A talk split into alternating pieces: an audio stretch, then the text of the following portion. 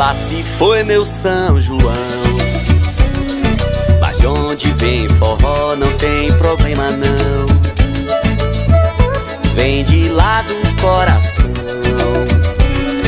Quem tem amor no peito não tem solidão.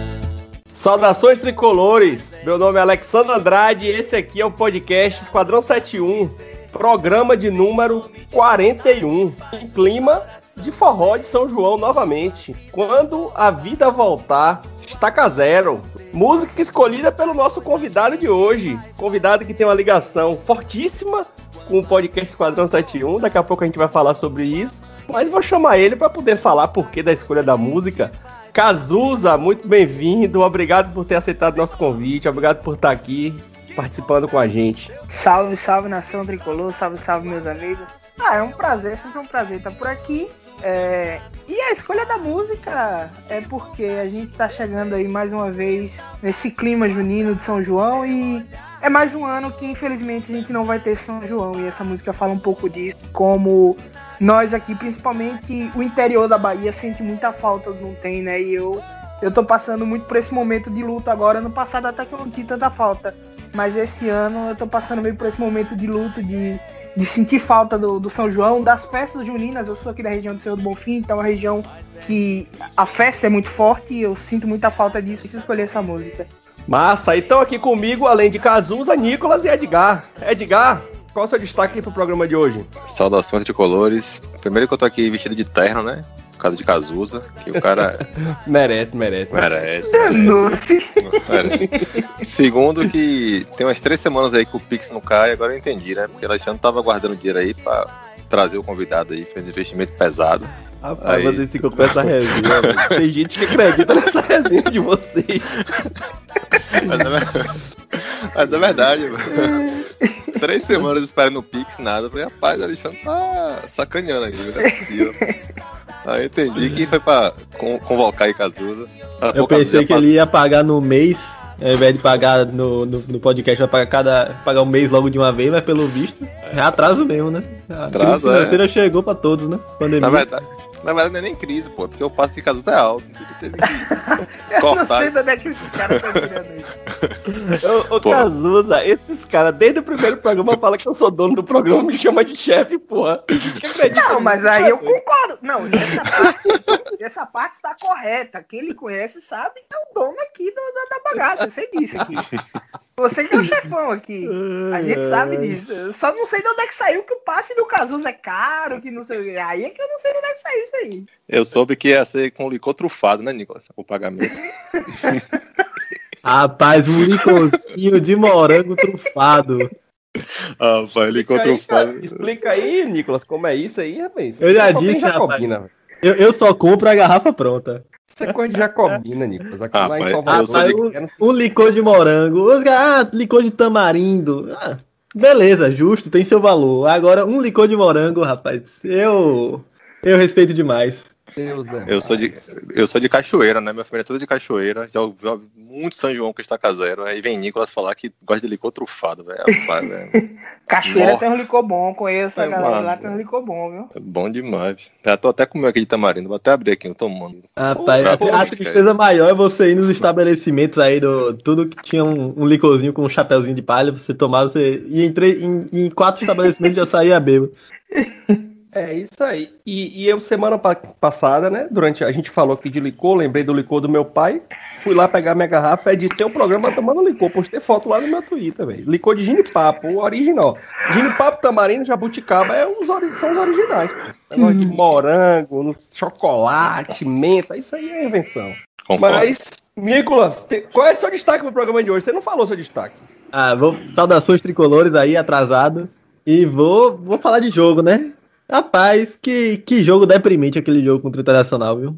Deprimente. Apesar do, de ter alguns pontos positivos, a maioria é negativo, né? Principalmente a arbitragem. Pênalti inexistente ali em cima do, do Edmilson, que ainda teve a cara de pau de falar que, que, que Matheus que Matheus Teixeira admitiu ter feito. Conversei daquele lance com cinco amigos meus colorados. Só um ficou me sacaneando dizendo que foi pênalti. Os outros quatro. E foi sacaneando. Você via na cara dele que era sacanagem.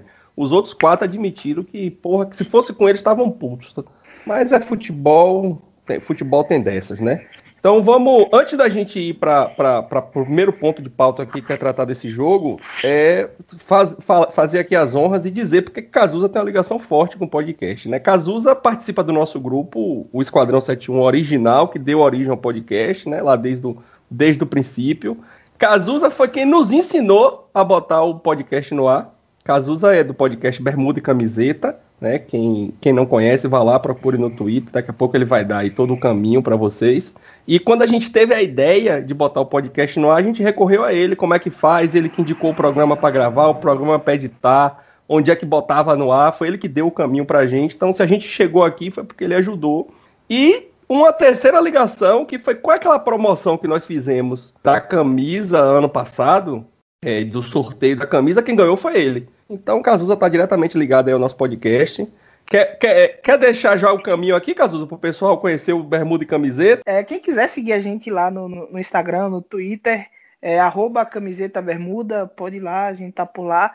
A gente tá, tá, tá meio de stand-by o projeto agora, porque no momento de pandemia a gente acabou cansando um pouco. É, quem faz podcast sabe que é um, um trampo muito difícil, mas no Twitter a gente tá sempre por lá falando algumas bobagens. De vez em quando a gente abre um space para falar alguma coisa lá com a galera. Beleza, então sigam lá no, no Twitter. Vamos agora pra pauta. Jogo, Nicolas, destrincha aí esse Bahia Inter, lamentável. É mais um do, dos jogos que a gente pensa assim, será que foi esse o pior jogo do Bahia do ano? Mas eu, eu vi algumas coisas boas nesse jogo, mas a maioria das coisas foram ruins, né? O Bahia voltou à sua formação original, né? Depois que Juninho e, e Daniel voltaram no efeito suspensivo, né? Voltaram com o efeito suspensivo, mas Nino, algumas pessoas falaram que ele não conseguiu efeito, algumas pessoas falaram que ele não se recuperou de lesão. O importante é que ele não jogou. E aí a gente teve que contar com, o Renan Guedes. E Ô, as latas.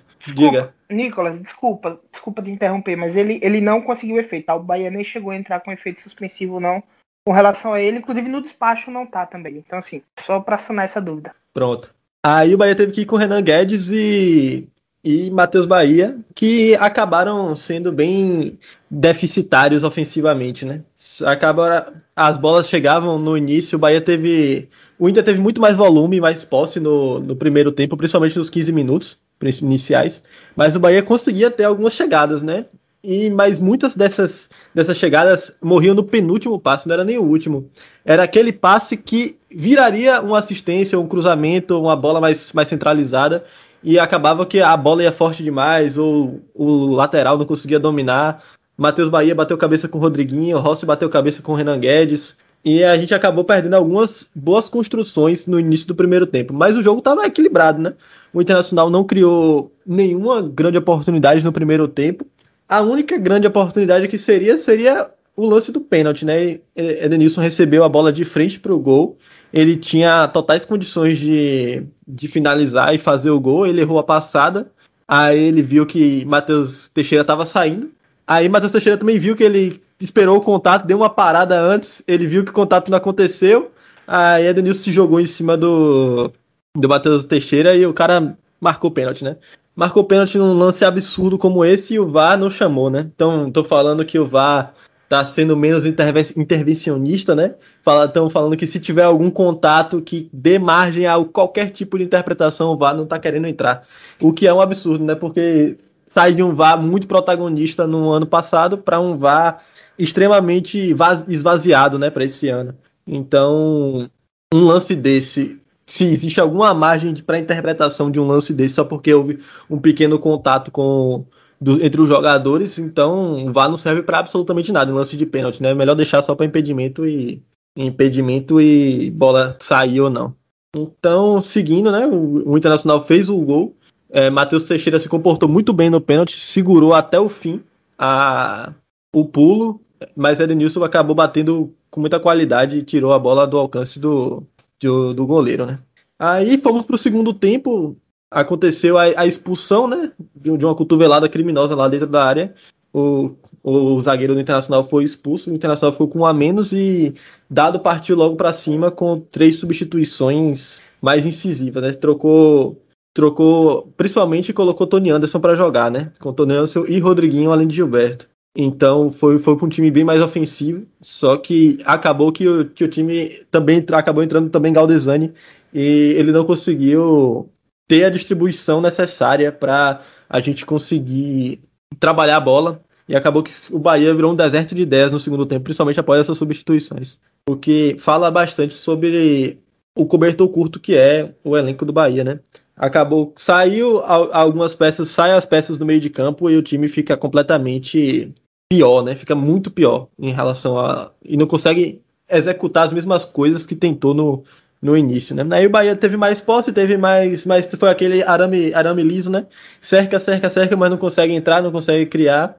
O Internacional também abdicou de jogar, apesar de ter algumas, alguns lances de, de pressão né, no primeiro tempo, no, no início do segundo tempo, que eles conseguiram recuperar a bola no, no, no campo adversário e quase fizeram gols, mas Matheus Teixeira estava lá fazendo fazendo o trabalho dele, porque apesar de não, não foram lances muito difíceis, e se ele tomasse algum daqueles gols ali ia ser complicado. Mas o Internacional foi só isso. Não conseguiu criar, não conseguiu passar pelos zagueiros do Bahia. Conte fez um, um bom jogo. Conseguiu.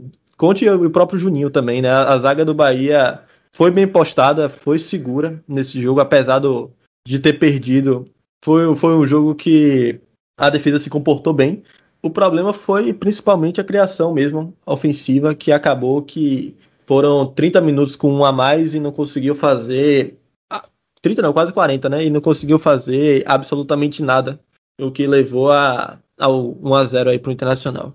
Cazuza, o que, é que você tem a acrescentar aí dessa análise de Nicolas inicial sobre o jogo de ontem? Acho que a análise foi é, perfeita o principal problema do Bahia ontem, para mim, foi coletivo. Né? O Bahia não conseguiu coletivamente atacar bem, apesar que se defendeu com alguma qualidade, de certa forma. Achei que o Matheus Bahia foi seguro, né? O, se via toda hora o, o treinador do Internacional, o Loss, mandando o lateral direito do Internacional atacar aquele lado do Matheus Bahia e o Matheus Bahia conseguiu defender muito bem, a zaga foi e o goleiro também foi muito bem, como como o Nicolas já falou aí, para mim foi um dos destaques assim do Bahia, apesar de o Nicolas ter foram defesas simples, mas para mim isso tem sido a coisa mais importante no goleiro do Bahia, fazer o simples, fazer o que dá para fazer sem precisar de nenhum desespero, sem parecer que está desesperado, como tem acontecido com Douglas e até Matheus Claus um pouco também. Mas é isso, a, o cerne da coisa é esse mesmo. Você acha que como o Dado falou na coletiva, né? Você acha que a sequência de jogos ela tá prejudicando o desempenho de jogadores, por exemplo, de Rodriguinho? Nem acho que ele que, que tá prejudicando. Acho que o Rodriguinho não é o principal prejudicado por isso. Eu acho que Rossi é mais prejudicado por isso. Rossi é um jogador que depende muito da forma física, de estar tá ali na ponta dos cascos. É algo parecido com o Elber também, né? Que dependia muito do físico. E, e, você vê que no jogo de ontem ele foi muito apagado. E quando o Rossi, incrível que pareça, né? Quem viu 2020 do Bahia se assusta com essa frase. Mas quando o Rossi tá apagado, o Bahia todo parece que morre, porque o Bahia não tem essa válvula de escape pelo lado esquerdo. O Bahia pelo lado esquerdo é um, é um time mais construtor com o Rodriguinho. E quando o Rossi não consegue fazer as jogadas ali, o Bahia acaba se por isso. Eu acho que o Rodriguinho é o cara que eu vejo, ou o Rossi é o cara que eu vejo mais sentindo essa sequência de jogos. Talvez seja um dos que mais jogou esse ano. Edgar, em relação a, ao jogo, você quer acrescentar alguma coisa? É, quero. É, eu concordo com, com o Cazuza, concordo com a análise também de, de Nicolas. É, eu acho que o Bahia ele foi um time que, taticamente, ele foi um time no primeiro tempo bem posicionado. Né? Acho que é um time, mas tecnicamente foi muito ruim. E acho que vai muito pela essa questão da lentidão do time, né? Muito erro de passe, é, assim, e, e erro de passe muito besta, né? Tanto que o, o pênalti, né, que foi bizarramente acho que nem, nem bizarramente marcado, talvez até no, ao vivo lá, né, no lance rápido, você até marcasse o pênalti, mas aí o VAR, ele tinha que ter chamado, não tinha como, aquela câmera aquela câmera de fundo, né, que, que é a câmera que pega o gol, porra, nitidamente, né? O, é, é, o jogador do Inter ele dá uma bundada na, no rosto de, de Matheus Teixeira, sabe? Ele se joga para cima do, do, do, goleiro, então era um, é um pênalti que o VAR rapidamente ali ele poderia ter checado e talvez o, o juiz com aquela visão ele mudasse de ideia. É, o juiz também ele deu, inverteu muita falta, né? Picotou muito o jogo. O primeiro tempo dele foi bem ruim, assim, também do árbitro. Mas achei o Bahia um time isso, né? O time bem postado em campo, né? O time sabia taticamente o que fazer, mas tecnicamente estava muito. Né? Teve muito pouca jogada, né? Muito erro de passe. Matheus Bahia e, e Guedes, né, errando muito cruzamento, né? É, o Bahia é muito lento, sem, sem velocidade. Foi um time que também, assim, né? A gente também tem que ressaltar que partida fizeram também Patrick e Edenilson, né, do Inter, né? O Patrick também parecia que parecia que Guedes ali, aquela, aquela galera que tava ali, Rossi, parecia um amador, sabe? Ele roubava a bola com muita facilidade, ele comandou ali a região. E é um jogador que, uma característica que falta muito pro Bahia, né? Esse jogador nesse, com esse estilo, assim, de, de conseguir marcar bem lá atrás, ajudar bem o lateral e conseguir para frente, né? O Bahia tentou até isso com o Tassiano, mas ainda o Tassiano ele tem, não tá também tão bem.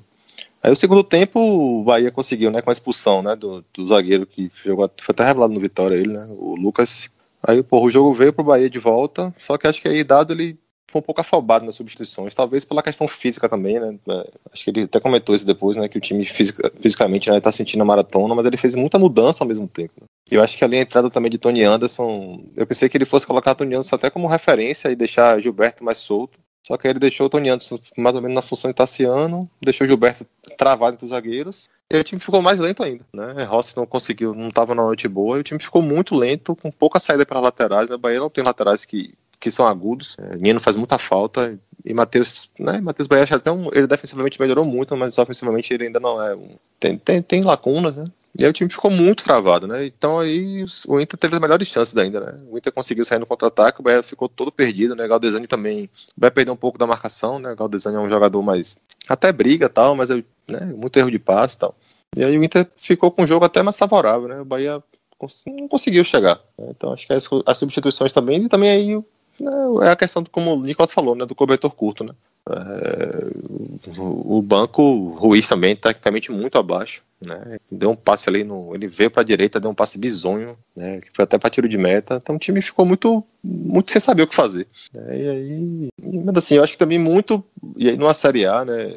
você tem um pênalti desse nível marcado, você muda a, a partida, né? Eu achei o Bahia também um pouco nervoso, o Bahia muito afobado. Talvez essas substituições também de, de dado, né? Deixou o time um pouco mais afobado, achando que ia resolver logo. O time tinha que ter trabalhar, trabalhar mais a bola, sabe? Acho que aí a saída de Patrick também o Bahia perdeu muito na saída.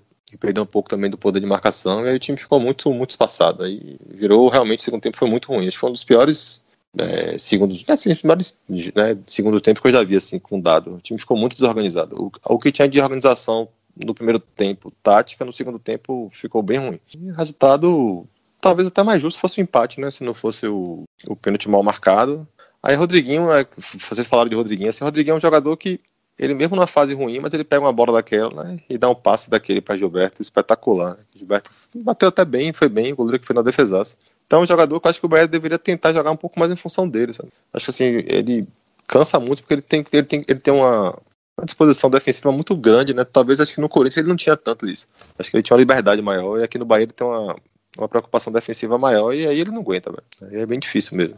É, eu, eu, eu acho assim, ó. Foi, eu até comentei com um amigo, com um vizinho meu aqui, encontrei ele hoje na porta lá do prédio, e, e comentei com ele, falei, olha, o Inter jogou melhor que o Bahia o Inter, se a gente fosse falar assim, por merecimento, o Inter foi quem teve as melhores oportunidades e quem ofereceu mais perigo. O que fica de pesar é que foi um gol que originou num lance ilegal, né? Um pênalti inexistente, né? Então acho que o Bahia fez um jogo muito ruim, é, vai entrar ali para aquele para aquele hall de jogos, né? Que a gente até já, já falou aqui no programa anterior, o Nicolas destacou o Bavi, não chega no nível do Bavi, mas realmente foi um, foi um jogo muito abaixo. E na entrevista de dado ontem, ele, assim, ele não se eximiu da culpa, e isso eu gosto muito dele. Né? Ele admitiu a parte dele da culpa, mas não é toda dele. E aí ele colocou na mesa que a sequência de jogos tem prejudicado alguns jogadores e citou nominalmente os jogadores. E aí a gente cai num outro problema. O elenco que no Bahia tem hoje é limitado. Talvez os 11 que joguem, a gente tem ali uns 9, 8 bons, uns 3 que estão quebrando o galho, e o banco, infelizmente, a gente não tem um banco bom em posição nenhuma. Se a gente olha para o banco do Bahia, talvez na zaga, né? Que a gente tem aí Lucas e Luiz Otávio, que são jogadores de um bom nível, mas nas outras posições a gente não tem. Como é que a gente vai resolver essa equação? Os jogadores a sequência agora é pesadíssima, quarta e domingo aí de Campeonato Brasileiro até julho, sem folga. Tem que jogar os que tem, que são os melhores, mas se você botar sempre os mesmos, daqui a pouco vai começar a ter contusão, queda de rendimento e não tem substituto. E, e, e o Bahia não me parece em condições de trazer muitas peças para poder substituir. O que é que a gente faz, Nicolas, nesse caso? Tudo com a caneta na mão. Guilherme Belitani, o que é que tu faria? Rapaz, eu vou me eximir desse negócio de, ah, tem que contratar. Eu não, eu não entendo a realidade, eu não sei como é que tá o, o mercado. Então seria só um pitaco, né? Mas quanto a. Não que eu também entenda de, de grande coisa de futebol. Mas a, a minha opinião é a seguinte: eu acho que Dado ele tem que desistir de esperar que os reservas vão emular os titulares. Se ele tenta pedir para Galdesani fazer ou o que Tassiano faz ou o que Daniel faz, ele não vai conseguir e vai ser um a menos. Galdesani no, jogando bem já é ruim. Imagine Galdesani subaproveitado tentando fazer uma coisa que ele não consegue. Então, eu acho que, que dado ele tem que procurar alternativas para tentar deixar esses jogadores que, que vêm do banco mais confortáveis a fazer uma função que eles realmente entendam. Porque Ruiz não faz a mesma coisa que Rossi. Isso é um dos grandes problemas do, do Bahia, né? Um, Bahia, um problema que o Bahia já viveu em 2019, que era não ter reservas que, que, que mantivessem a, a coerência do time, né? O Bahia jogava com Rossi, ou com Elber e Arthur em 2019 e só tinha um ponta reserva que era Arthur Kaique, que não, não tinha nenhuma das características de, de Elber ou de Arthur. Então ele entrava e toda a estratégia do Bahia se desmanchava. E é isso que a gente vê hoje quando Tassiano ou Daniel tem que sair. A estratégia do time se desmancha. Então, talvez o problema é que não tem treino, não tem tempo para treinar, né? Não tem treino. Quarto e domingo todo não tem como. Viagem e tudo é muito difícil. Mas eu acho que já está na hora de começar a pensar em alternativas que não envolvam os jogadores reservas tentarem fazer as funções dos titulares. Tentar, nas substituições, botar um ponta para a esquerda. Eu acho que o Dado já vem já vem pensando nisso, né? Em, em alterações que mexam mais no, na, na, espinha dorsal do time mesmo, ao invés de tentar colocar substituições mais protocolares, né? Que não tem seis por meia dúzia no Bahia. O único seis por meia dúzia, entre aspas, que a gente consegue pensar é, é Rossi, é, é Jonas no lugar de, de, Patrick, que é uma queda de qualidade absurda, mas ainda é, são jogadores que fazem a mesma função. Mas se você tira Daniel, não é 6 por meia dúzia. Se você tira Tassiano, não é 6 por meia dúzia. Se você tira Rossi, não é 6 por meia dúzia. Se você tira Rodriguinho, não é 6 por meia dúzia. Talvez até Rodriguinho seja um dos menores problemas, né? Porque tem Tony Anderson que consegue fazer um papel parecido. Mas ainda assim não é 6 por meia dúzia. Então fica muito difícil o Bahia manter a mesma toada do primeiro tempo ou do, dos seus melhores momentos, né? Que, que são o início do segundo tempo do Bahia, que normalmente é bem é, é forte mas com as entradas dos jogadores acaba atrapalhando isso, né? Esse desenvolvimento. Então, é um problema, é uma faca de dois gumes, né? Que onde é que você mexa, você vai perder em alguma coisa. Mas o que não dá é você desgastar os jogadores até o fim nesse ritmo e só só assistir, né, a queda de rendimento do time, até do próprio time titular com esse desgaste, não tem o que fazer. Alguma coisa tem que ser feita. Cazuza, nessa equação aí, desgaste, repetição de escalação, falta de jogador, contratação. O que é que você faria aí? O que é que, o que, é que você sugere para Belintani?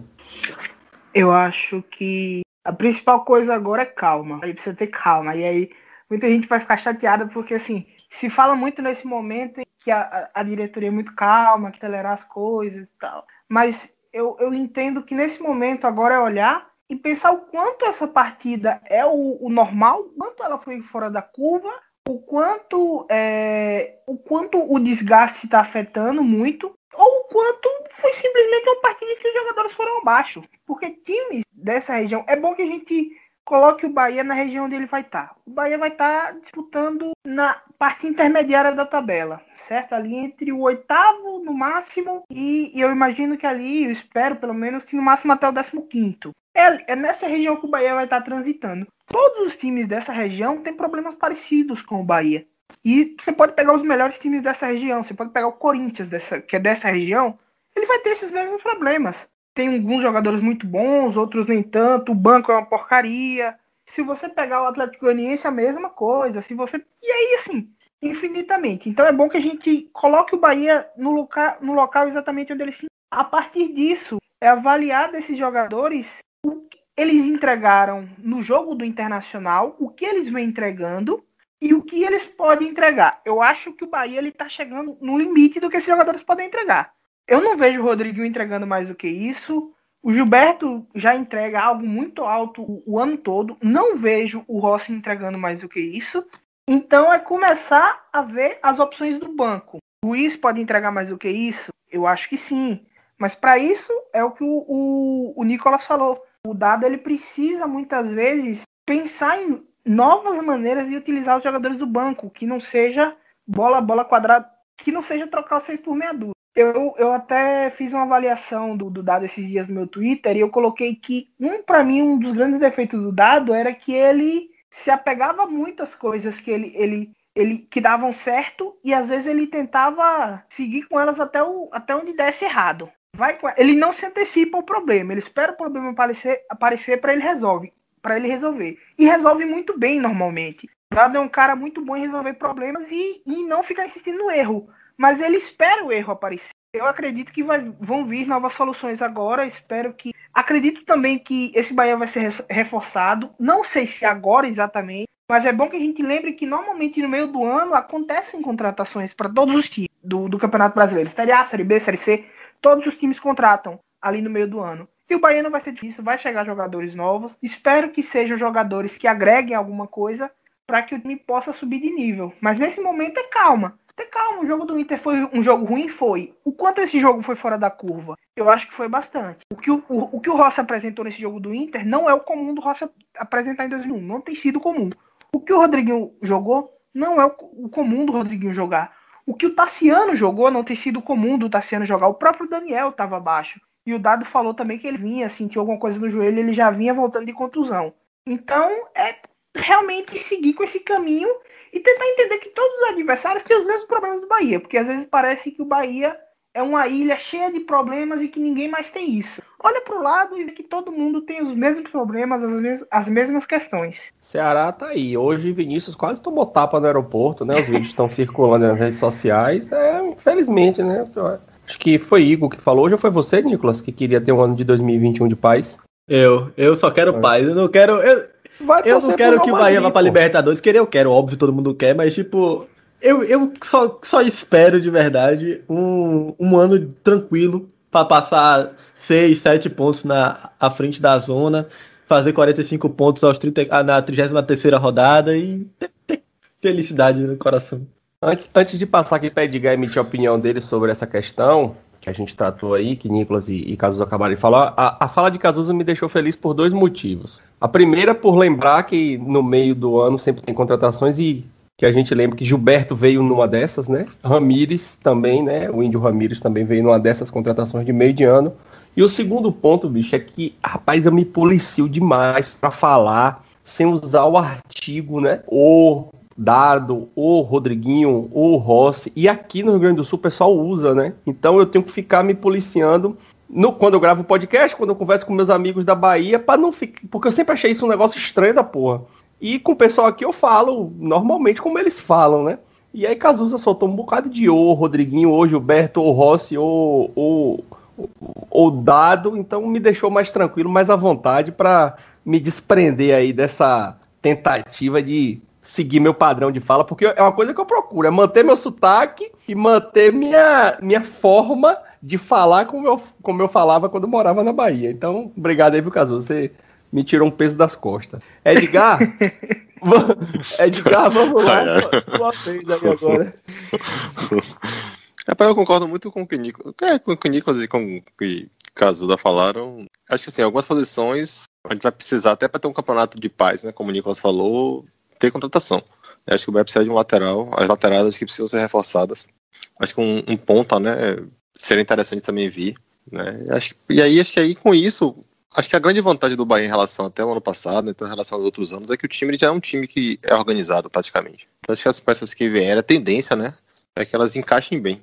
A expectativa que eu tenho é que venham até para um, um, um, campeonato tranquilo, é, enfim, é um campeonato tranquilo mesmo. É, acho que dentro, do, dentro do, da realidade do Bahia, né? Você ficar no campeonato aí de meio de tabela, buscando a primeira página. Eu acho que seria, seria interessante. Essa aí, como você falou, nessa maratona de quarto domingo, quarto domingo, é bem difícil, assim, até porque o, o time do Bahia é um time que a característica de alguns jogadores são, não são jogadores tão físicos, né? São jogadores mais técnicos. Né? Daniel, Daniel é mais franzino, o Rodriguinho também não é um jogador fisicamente né, bom. Até Rossi, né, que é, mas está sentindo bastante a maratona. Então vai, ter, vai precisar também de Alinga, precisa rodar, né? E, e assim, e, e, tentar ver se Ruiz vem pro campeonato, né? Vem jogar, né? O desenho melhora, né? Eu vi ontem no eu, Twitter. Ia, eu ia falar, eu, eu, vou até te interromper, Edgar. Eu ia falar agora justamente de Ruiz. Daqui a pouco você dá a sequência aí, só para não ficar longe. É, assim, o Bahia, o Bahia fez pouquíssimos investimentos, né? Porque Conte veio sem quase sem investimento, é, Luiz Otávio, Galdesani, esses jogadores o Bahia não fez investimento nenhum. O único jogador que eu me recordo que o Bahia botou dinheiro, fez investimento, foi Ruiz, que é o ponta que a gente está querendo. Então, assim, antes do Bahia contratar um ponta, eu acho que o Bahia tem que achar o futebol dele, ou tentar achar o futebol dele, né? Dando sequência, insistindo, vendo, mudando esquema tático, fazendo alguma coisa, porque foi o único investimento que o Bahia fez. É, mas eu falo em relação gente... ao ponta, até porque Dado deu entrevista, não lembro se foi não lembro em qual foi do, não sei se foi no, enfim, ele deu entrevista falando que ele buscaria jogadores com característica de velocidade. Então eu falei, opa, ele vai buscar alguém de lado, né, alguém que consiga fazer, por exemplo, né, como o Casuda falou, né, Rossi não está num, num, dia bom, você precisa ter uma, alguém que consiga romper linha, que consiga dar velocidade, consiga fazer um salseiro ali. Né? Eu pensei que o Michael Douglas até fosse render um pouco mais, mas tá natural, né? Ele tava jogando no campeonato, um clube com nível mais baixo mesmo, Série A é diferente. Mas assim, eu penso nisso. Assim, acho que o Ruiz é um jogador também mais de. Ele, ele tem um pouco também de característica de construção, né? Eu, acho que ele ainda não se encontrou também aqui. Acho que é um pouco diferente do campeonato que ele jogava lá, né? Tava mais encaixado, mais ambientado. Enfim, eu também acho que tem que ter paciência, né? Não dá pra também. Tem gente que fala, ah, não é, Ruiz tem que sair, tem que vir Alisson, Alisson é melhor tal. Pô, peraí, não, calma. Acho que também não. Calma não, Alisson é melhor. Alisson é craque, porra. Ah, você não Por conta, que, que Alisson não tava no banco ontem, velho? Diz a lenda que ele tá sendo negociado com alguém, né? Infelizmente, nosso ídolo não, vai nos pô, deixar. Quem falou, quem falou foi eu, porra, de sacanagem no grupo. Porra. Não, mas não foi só você, não, porra. Eu vi em algum Teve lugar. Mais gente? Eu vi em algum lugar. Não sei. Aí, ó, fontes, fontes altamente questionáveis. Mas, mas eu vi em algum lugar que tava tendo alguma negociação. É, uns eurozinhos aí não faz mal, não. É, vai conseguir vender ele. Então, encerrado aí Campeonato Brasileiro, vamos a falar não, agora peraí, de Copa peraí. do Brasil. Deixa eu só, um... só, só trazer mais uma coisinha aqui que me, me ocorreu aqui. Que Dado não é um cara que tem dificuldade nenhuma de subir a base, né? Ele subiu Patrick, ele subiu Matheus Bahia. Então, eu fico meio preocupado com os frutos que esse time de transição podem dar pra gente, né? Porque a gente tem alguns volantes no time de transição que, na minha cabeça, poderiam fazer ser reservas mais coesos, né? Do que. Eu, eu, eu imagino que Pablo consiga fazer o trabalho de, de Daniel com mais facilidade do que o próprio Galdesani, por exemplo, né? Mesmo que, que, que Pablo ainda não, não seja um dos jogadores que estão mais maduros aí, mas eu fico pensando nisso, né? Que Patrick também é, é jovem, Matheus Bahia é jovem. Então, podia ser o caso de subir alguém em transição, mas dado já tem algum tempo que esses jogadores estão aí em transição, né? Ele conhece esses jogadores bem e não subiu nem Pablo, nem Raniel, nem mais ninguém, né, pro meio de campo ali. Então, fica, fica esse questionamento, né? Será que esses jogadores não estão rendendo ou o trabalho de transição tá o trabalho ruim de transição no, no, no baiano acaba mascarando o potencial desses jogadores, ou simplesmente os caras são ruins mesmo. Fica aí a questão. É, então eu vou, eu vou antecipar um ponto de pauta aqui que estava já para o final, que foi a contratação né, do técnico novo do, do time de transição. O Bahia foi buscar um técnico fora do Brasil, né, mostra aí uma, uma mudança, pelo menos para mim, uma sinalização, pelo menos, de, de mudança de, de pensamento. E o português Bruno Lopes, né, que trabalhou em categorias de base de times portugueses, chegou até a treinar interinamente o Portimonense, né, o nome do time, e, e foi contratado, segundo o Vitor Ferraz, na fala da, da matéria que o Bahia divulgou, foi uma, um processo seletivo, que foram entrevistados diversas pessoas, então o Bahia sinaliza aí uma mudança. E aí eu vou aproveitar para explorar, talvez, quem quem acompanha mais a base de perto aqui de nós quatro, que é Cazuza, que está sempre assistindo jogos, trazendo para a gente jogo de base, jogo de feminino boas informações, para poder te fazer duas perguntas, Cazuza. Primeiro, para a gente complementar essa última fala de Nicolas. Quem é que você acha do transição que talvez pudesse compor elenco? E segundo, como é que você enxerga a contratação desse técnico português? Bom, sobre, sobre os, os jogadores que podem ajudar, eu acho que você matou a charada aí. Acho que os três principais de maior destaque realmente foram ali o Pablo, o próprio Bruno Camilo, que é um jogador também que eu acho, considero com características interessantes. O Ranielli também, mas o Ranielli, o problema do Ranielli é que ele faz uma função ali que é do, do Patrick, né? E quando o Patrick sai, normalmente é para mudar a característica com a entrada ali do, do Jonas, que é um, um volante um pouco mais defensivo. E tem também o Lucas Araújo, que está nesse momento à frente do Raniel. Então acho que o, o problema do Raniel é outro. O problema do, do, do, do, Pablo e do Bruno Camilo eu entendo como realmente uma questão de hierarquia de grupo. É, jogadores que estão lá há mais tempo que precisam ser testados antes deles. Sobre o novo treinador que o Bahia contratou agora para o time sub-23, eu até eu até achei que, que o Bahia iria manter Eduardo Guadagnute por mais tempo. Gosto muito do trabalho dele. É um cara que fez um trabalho muito bom no sub-15 do Bahia, depois no sub-20. Mas eu consigo compreender a lógica de, de, de, manter esse jogador, de manter esse treinador ainda no sub-20 para maturar um pouco mais de tempo. Mas eu vi muita gente trazendo os números do, do novo treinador que não são números muito bons, né? O Bahia que tem uma relação bem próxima até com o Portimonense, para quem, quem não lembra, mas o Thiago veio do Portimonense, o Thiago atacante do Grupo City, o próprio Hélio Júnior também veio do Portimonense, o Bahia mandou alguns jogadores para lá, por exemplo, o Everson saiu daqui para ir para o Portimonense, depois voltou e tal. Então, o Bahia tem essa relação bem íntima com o Portimonense, né? uma relação de parceria mesmo. E eu acho que tem que ser avaliado realmente pela filosofia. É uma coisa que é difícil de se avaliar porque a gente acaba não acompanhando de perto esses jogadores, mas que mas que o Bahia tem plenas condições de avaliar isso, tanto o Bahia como como os seus analistas têm plenas condições de avaliar isso. O Júnior Chávari, que é quem tomou a frente dessas contratações, ele, ele chegou a falar na live do Sou Mais Bahia, se eu não me engano. Ele chegou a comentar que estava tendo entrevistas com vários treinadores e que essa decisão iria ser uma decisão pautada mesmo na filosofia do treinador. Eu acho que é isso que o Bahia está procurando. Para quem não lembra, quando o Dado veio para o Bahia, é, apesar de ser um treinador de, de renome já aqui, era um treinador que não tinha bons resultados, era um treinador que tinha resultados ruins. Do, do Paysandu, por exemplo, ele saiu quase enxotado, né? Um, um, treinador que, apesar de ter ganho a Copa Verde, ele saiu enxotado do Paysandu. Foi para a Ferroviária, teve resultados péssimos na Ferroviária também, foi demitido. Então, assim, realmente tem que se avaliar. Eu acho que o que é de mais importante é a mudança de estilo.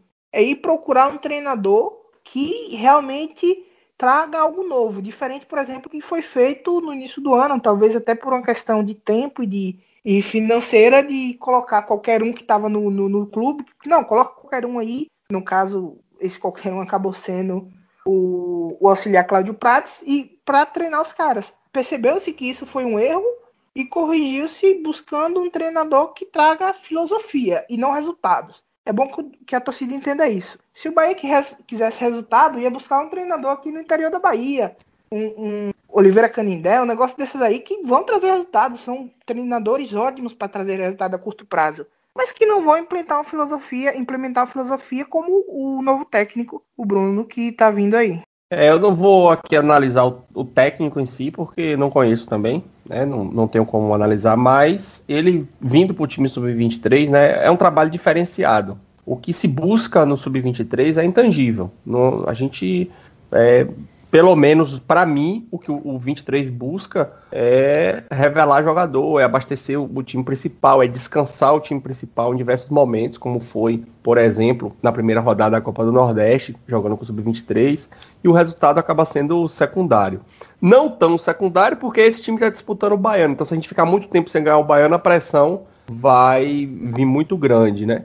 Já como veio em cima de Prates. Mas ele vai ter aí o Brasileiro Sub-23, que tem pouca visibilidade para o torcedor, mais torcedor de rede social mesmo ali, de Twitter principalmente, que está acompanhando.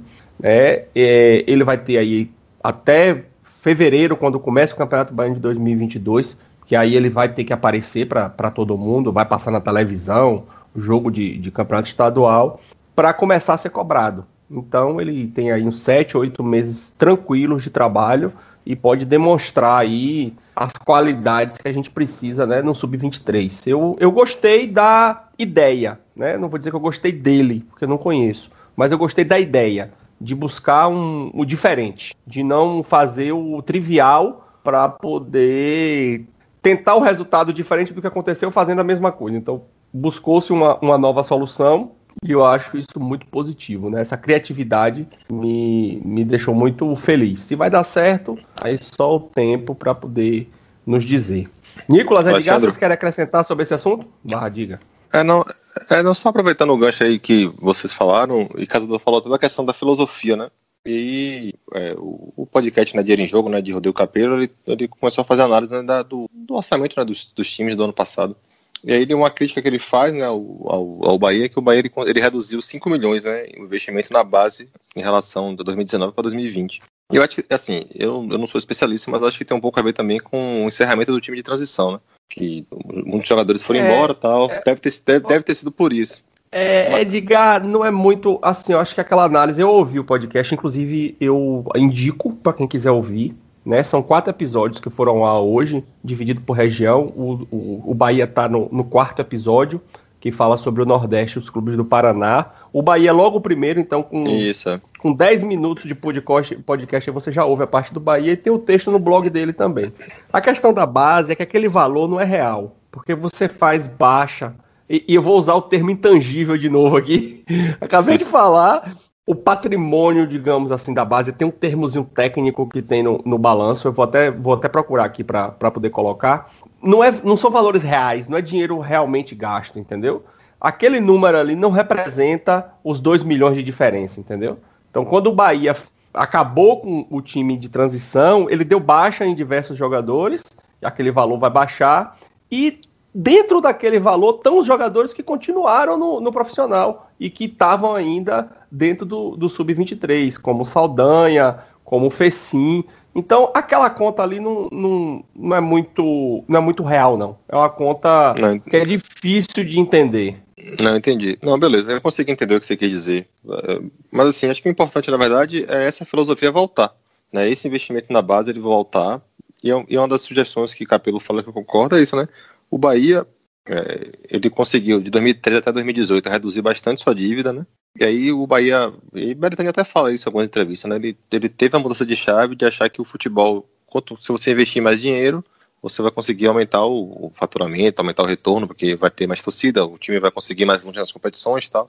E que na prática não aconteceu isso. Né? E ele faz uma crítica, mesmo que os números né, não sejam, entre aspas, né, não são tão reais, né? Mas é importante o Bahia voltar a ter essa filosofia, na verdade, o que eu queria dizer era isso, né? O Bahia voltar a ter essa filosofia, né? buscar alguém, né, com, com ideias, né, e não somente em vencer, e trazer jogadores. Acho que o Bahia precisa revelar jogadores, precisa vender jogador, precisa trazer jogador da base.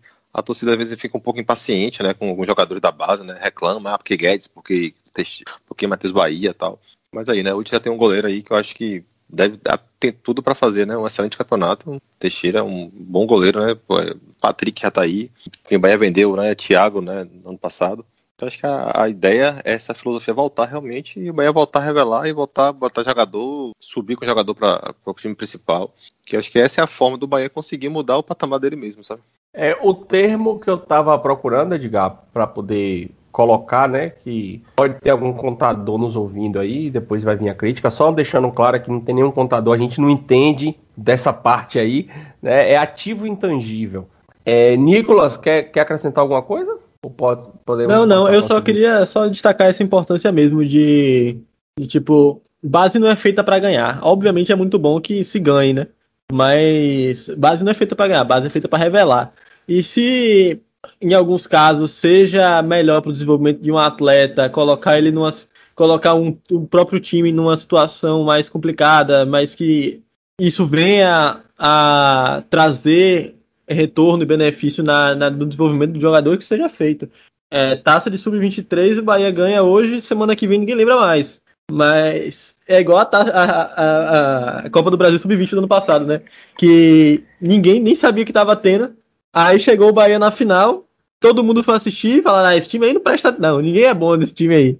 Pode, pode dispensar todo mundo. Olha, esse zagueiro é horrível. Então, vamos, vida que segue, né? O importante, ganhar é sempre importante, mas o, o que vale é ter jogador de qualidade para jogar no time de cima. Então, o próximo ponto da gente aqui, já um pouco mais curto do que o primeiro, é sobre a Copa do, do Brasil, né? O, o Bahia classificou em cima do, do Vila Nova e temos agora 15 clubes classificados né, para a próxima fase da Copa do Brasil, dos quais seis são nordestinos, ABC, CRB, Fortaleza e três baianos, né? Que é Juazeirense, Vitória e Bahia. É, então, dos 16 clubes, né, falta ainda Coritiba e Flamengo decidirem a vaga. O Flamengo deu 1 a 0 no primeiro jogo, vai fazer o segundo jogo. Essa representatividade do Nordeste né, foi, foi muito boa.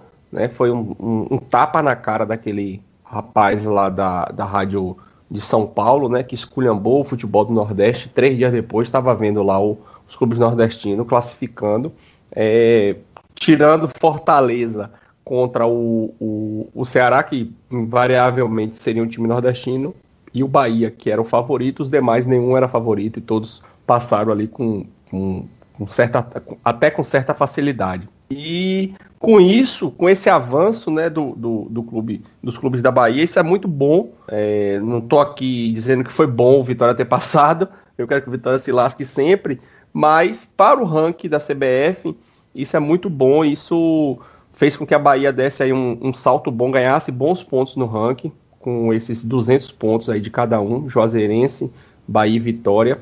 Então, Bahia que perdeu a posição para o Ceará e está atrás de Goiás. Então, tem, tem, grandes chances de passar Goiás, depender do, do desfecho aí da próxima fase e do Campeonato Brasileiro, pode até passar o Ceará. E vou aproveitar aqui para poder vender meu peixe eu sempre gostei disso, velho, desses rankings, de, do ranking da CBF, sempre foi uma curiosidade, a gente sempre conversou muito lá no grupo, eu e, e Igor principalmente, e sempre fiquei naquela, vou fazer uma planilha para acompanhar isso, vou fazer, vou fazer, e um dia resolvi fazer, fiz, essa planilha tá pronta já há algum tempo, e eu fui testando ela, e resolvi fazer um site para poder divulgar, porque é uma informação que eu acho legal e interessante. Então, quem gosta, que está nos ouvindo aí, quiser dar uma olhadinha lá, o site é www.rankingcbf.com. Eu estou atualizando ela e lá tem os critérios, então eu não vou explicar aqui. É, quem quiser dar uma olhadinha lá tem. Quem quiser me procurar no Twitter para perguntar também, eu explico tranquilamente. E traz o, a, atualizações do ranking. Bem, bem legal para quem gosta de números e de, de, ver essas projeções, porque é o ranking da CBF que diz as vagas na, na Série D, na Copa do Nordeste, na Copa do Brasil, é através do ranking que é feita essa, essa distribuição. As cotas também é, são feitas através de grupos, esses grupos são divididos pelo ranking. Os potes de sorteio também são divididos pelo ranking. É muito interessante. Inclusive, eu estava fazendo hoje uma projeção, o Vitória está no limite para ir para a Copa do Brasil. Então, se o, Bra... se o, se o Vitória tiver um ano ruim no, na Série B, não subir, e ano que vem repetir o desempenho aí de não classificar através do estadual, é bem possível que, que a vaga da Copa do Brasil fique ameaçada. É, ele e Curitiba estão pegando as duas últimas vagas. Que tristeza, velho. Que triste. Mas a, a, classificação da Copa do Brasil ajudou ele, viu? Se não fosse, ia, a situação ia ficar pior ainda. Mas Copa do Brasil, é, a gente passou, estamos aí entre os oito. E qual é a expectativa de vocês aí da Copa do Brasil? O que é que vocês esperam? Né? O que é que o Bahia pode fazer aí? Deu a, é. o, o, caminho meio que abriu, né? Que muitos times grandes ficaram pelo caminho. Entre aspas, né? É, o sorteio é todos contra todos. Isso ajuda bastante a gente no, no caminho, porque antigamente, nesse ano, esse ano é um ano atípico, que esse ano seria um ano de pote 1, né? O Bahia seria pote 1 com as eliminações aí dos times grandes. Mas se fosse em um ano normal, o Bahia seria to, é, pote 2 e pegaria os times da os times mais ricos, né? Então isso seria ruim. Então sorteio todos contra todos. Esse ano seria ruim, mas no geral é, é bom. E ajuda o Bahia também, porque os, os times grandes podem se cruzar, né? Então o Bahia está em uma situação que tem alguns times bem, bem favoráveis para pegar, né? Eu, eu considero o Bahia favorito contra todos os times de que não, que não estão na Série A, né? Que são bastante, tem ABC, tem Vasco, tem Juazeirense, tem Criciúma, tem o próprio Vitória. Então, o Bahia tem esses bons confrontos aí, né? Então é torcer para um bom confronto, assim, um sorteio camarada como foi com, com, com o Vila Nova, né?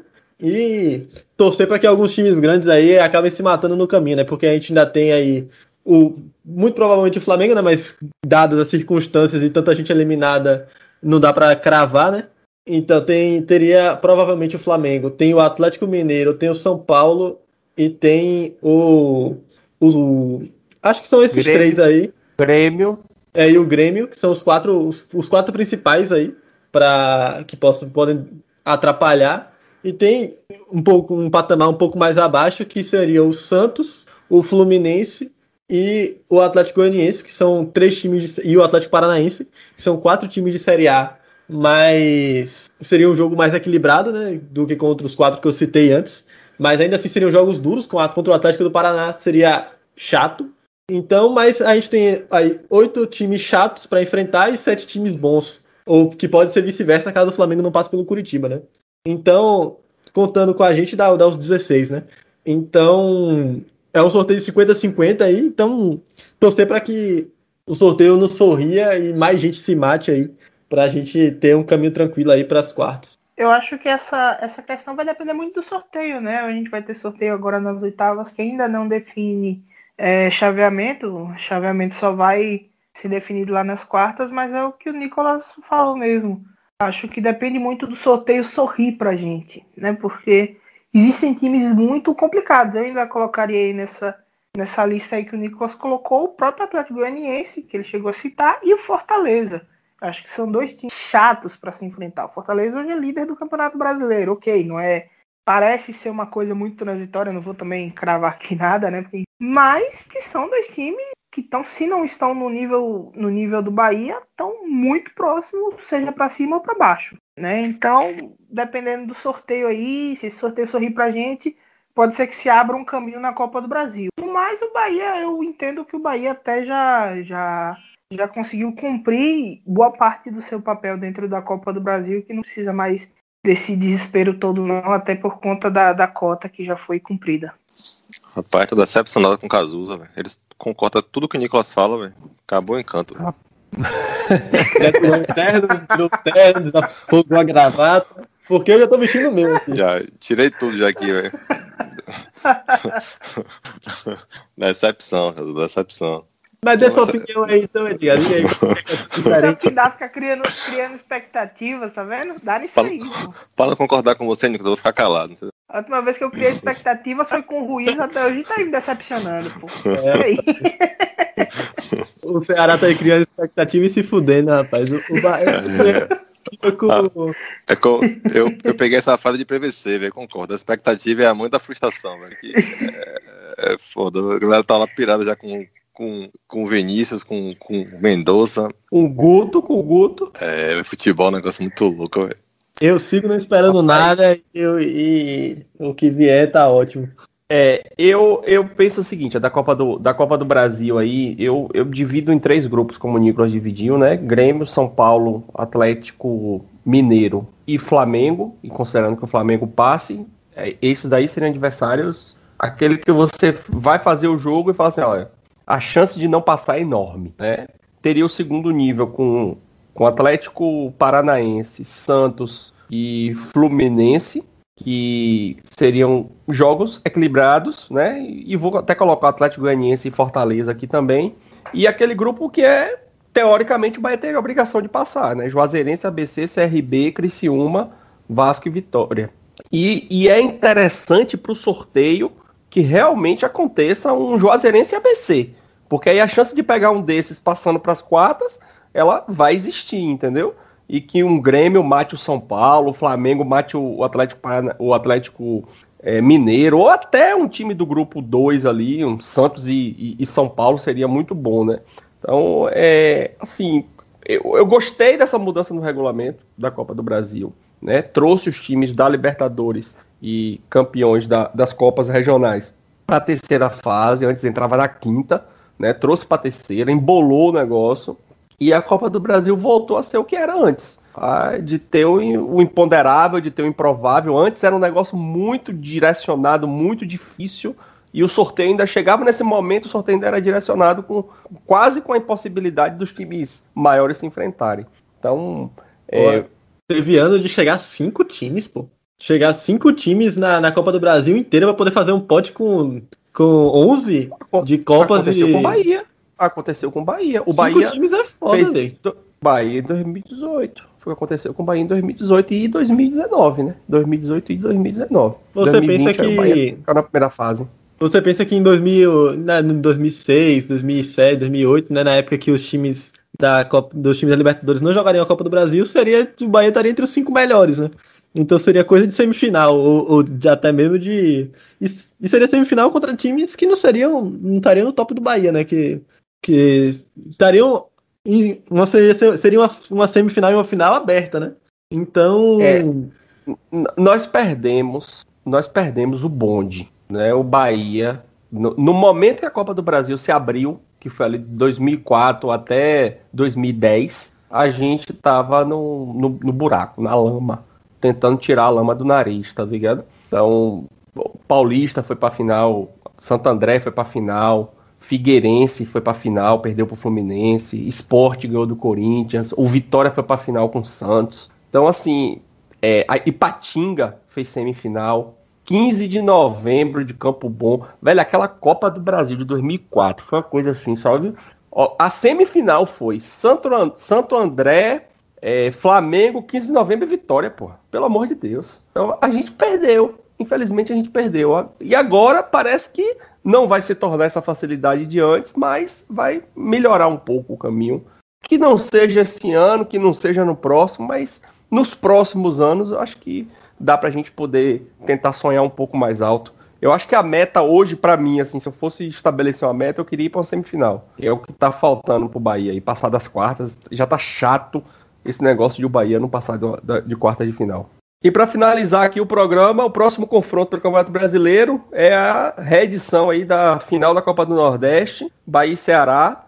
Ano passado nós enfrentamos eles com o nosso técnico balançando e perdemos o jogo e foi, acho que quase a gota d'água ali para Roger. No jogo seguinte ele já já foi pro tudo ou nada e acabou tomando aquela goleada do Flamengo e caiu.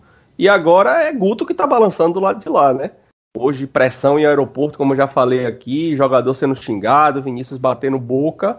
Eu acho que se o Bahia conseguir lá no Castelão ganhar esse jogo, acho que Guto não segura não. O que é que a gente pode esperar desse Bahia e Ceará aí, Edgar? Vai aproveitar o momento ruim do Ceará, né? Tentar voltar, né? Eu acho que voltar foco, né? Voltar à concentração. É, é, é meio difícil, assim. a- Às vezes a fala que o jogador parece que não tem foco porque não quer, mas às vezes fisicamente não tá bem, né? E aí o jogo não flui. Mas acho que é tentar aproveitar esse momento ruim do Ceará, né? O Bahia tem totais condições aí de cometer o crime lá e mais uma vez, né? Já ganhamos na, na Copa do Nordeste. É, lembrar, né, daquilo que o Matheus falou, né? Que o ano de 2020 foi ruim, parece que o Bahia virou freguês de todo mundo, né? E acho que as coisas já estão voltando pro lugar. Então é aproveitar, reaproveitar o momento, sim, acho que e restabelecer, né, as coisas como voltar ao normal, mais um triunfo. E aí mandar Guto embora. Gordiola tá, tá, já tá sem clima lá, tá meio pesado o negócio. Acho que É, a expectativa é essa. Futebol é um negócio muito louco, né, velho?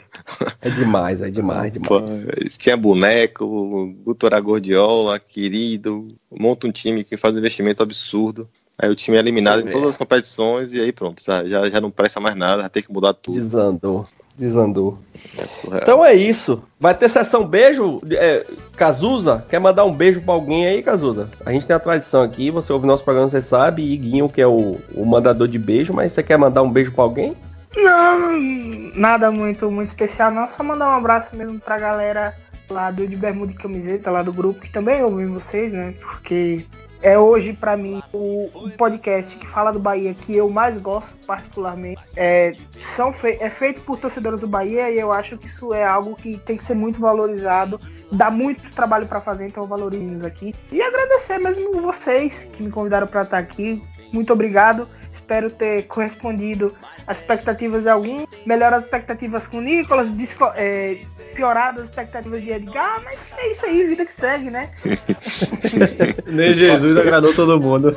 Eu conheço, eu conheço um ouvinte nosso que vai dizer, porra, tava todo mundo concordando com todo mundo, não tinha ninguém pra discordar tal, mas nunca mais ele apareceu por aqui. dia que ele quiser aparecer, ele pode aparecer Ch pra discordar. Chama a Binha, pô. O Bahia tem que contratar dois laterais, dois volantes, dois meios, dois atacantes.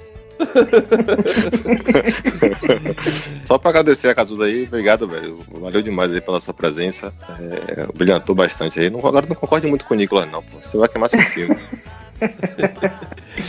Sem, sem sessão de beijo e abraço. Vamos terminar nosso programa como a gente começou, estaca zero. Um abraço a todos e muito obrigado. Até o próximo.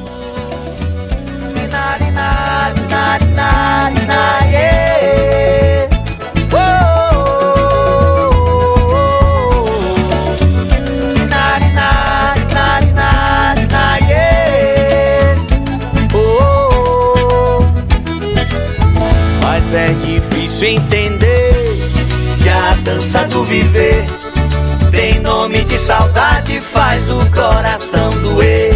Quando a vida volta, quando amanhecer, muita coisa a gente vai fazer.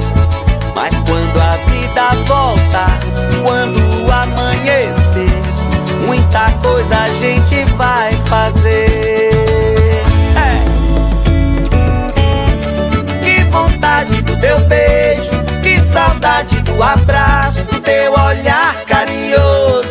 dançar no teu passo. Que vontade do teu beijo, que saudade do abraço, do teu olhar carinhoso, dançar no teu passo.